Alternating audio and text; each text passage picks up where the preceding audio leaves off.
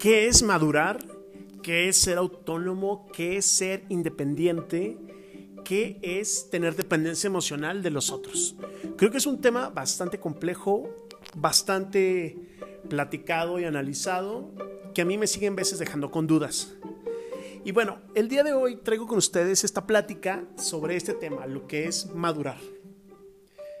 Pero antes tengo esta pregunta para ti. ¿Qué es madurar? ¿Cuántas veces no nos han dicho, ya madura, ya crece? A mí sí, y quizás yo también lo he dicho bastantes veces a otras personas. Nacimos y crecimos y nos desarrollamos creyendo que madurar era pasar de la dependencia absoluta de la niñez a la independencia total cuando somos adultos. Pero no es así.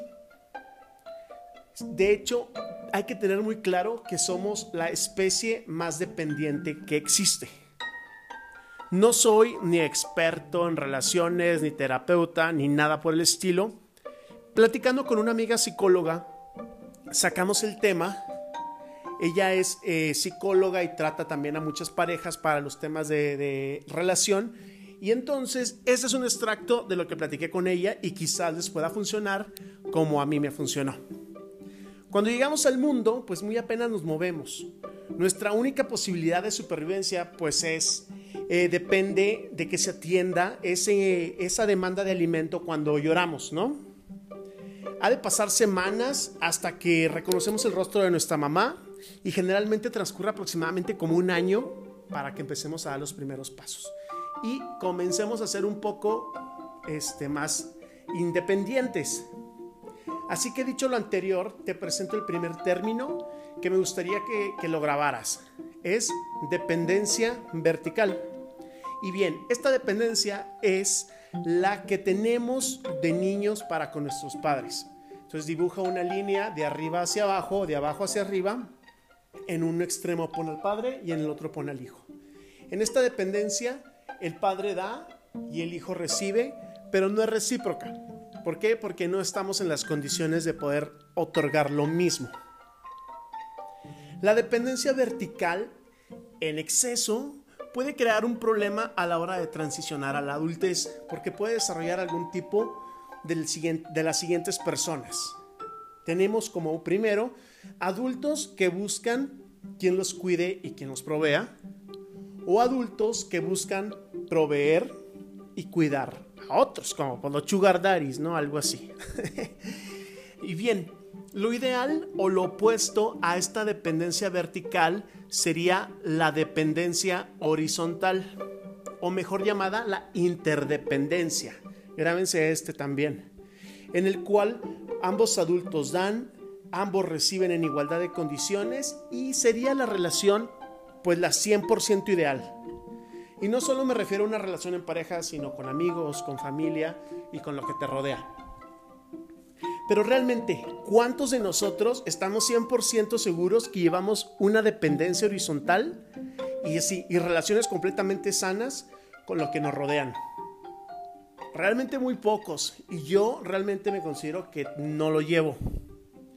¿Y qué es lo que debemos hacer para tener relaciones sanas? De inicio, comencemos con la regulación emocional. Grábense este también, es muy importante. ¿Y qué es la regulación emocional? Es todo aquello que yo hago para influir en mi estado de ánimo emocional. Un ejemplo, tenemos la autorregulación. Es todo lo que yo hago para estar bien conmigo mismo, como salirme a leer, hacer ejercicio, yoga, lo que yo hago para mí. Y la autorregulación perdón, y la corregulación, que es lo opuesto, es aquello que yo tengo que hacer para sentirme bien con otros. Por ejemplo, si estoy en un problema o en algún tengo algún tema, mi primer instinto es recurrir a alguien más. Se escucha súper súper fácil, pero no lo es. Y existen los siguientes tipos de personas. A ver con cuál se relacionan ustedes tenemos aquel que es súper bueno autorregulándose, pero pésimo corregulándose. Yo levanto la mano aquí porque yo me considero en este tipo.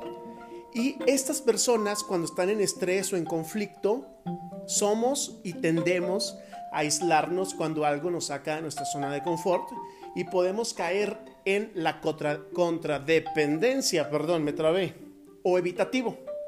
Y nos sentimos invadidos y cuando la gente se acerca a preguntarnos qué tenemos, nos sentimos como atacados. Tenemos también aquellos que son muy buenos corregulándose, pero un poquito malos con la autorregulación.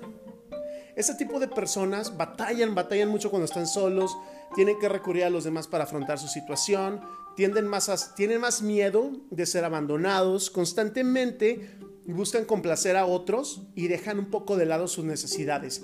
Estos tienen un riesgo súper grande porque tenemos y se pueden derivar los polodependientes sumiso y estos tienen muchos riesgos de estar en relaciones este, tóxicas, abusivas y son los que más problemas tienen para dejarlas. También tenemos el dependiente dominante. Son aquellos que solo llevan una relación basados en control. Puede ser un control agresivo, que es un control directo, o control agresivo pasivo, y este es súper, súper, súper común. Les voy a poner el ejemplo. Está un, hombre y le dice a su esposa, oye, eh, voy a salir en la noche con mis amigos por unos drinks, ahí vuelvo. Y ella le responde, ok mi amor, ve, diviértete, pásatela muy bien, solo avísame en todo momento donde estás, no llegues tarde, este, esténme mandando mensajitos porque cuando no sé dónde estás no puedo dormir. Y si no duermo se me sube la presión y me empiezo a sentir muy mal y me da mucha ansiedad, pero anda, ve, diviértete. Entonces, eso es un control agresivo pasivo. Ahora imagínate que formamos una pareja en donde uno es bueno autorregulándose y malo corregulándose, y el otro es bueno corregulándose y malo autorregulándose. ¿Qué vamos a tener?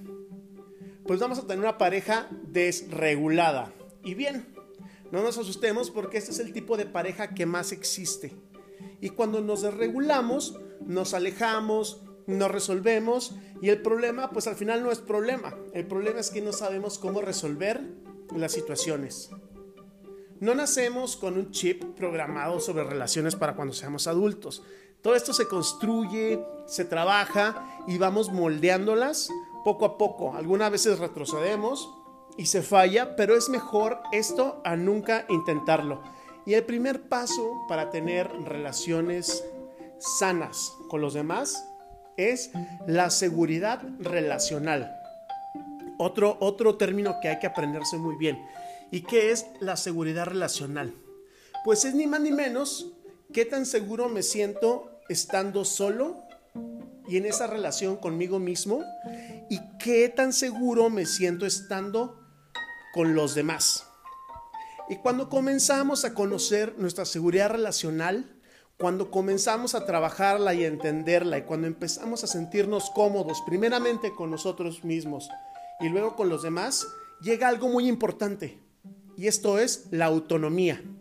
¿Qué es la autonomía? Es lo más cercano que tenemos a la madurez. ¿Qué tal? Somos un conjunto de patrones heredados, aprendidos, de arquetipos que, pues bueno, que, que, que nos construyeron a lo largo de nuestra vida y nos sirven como un modelo.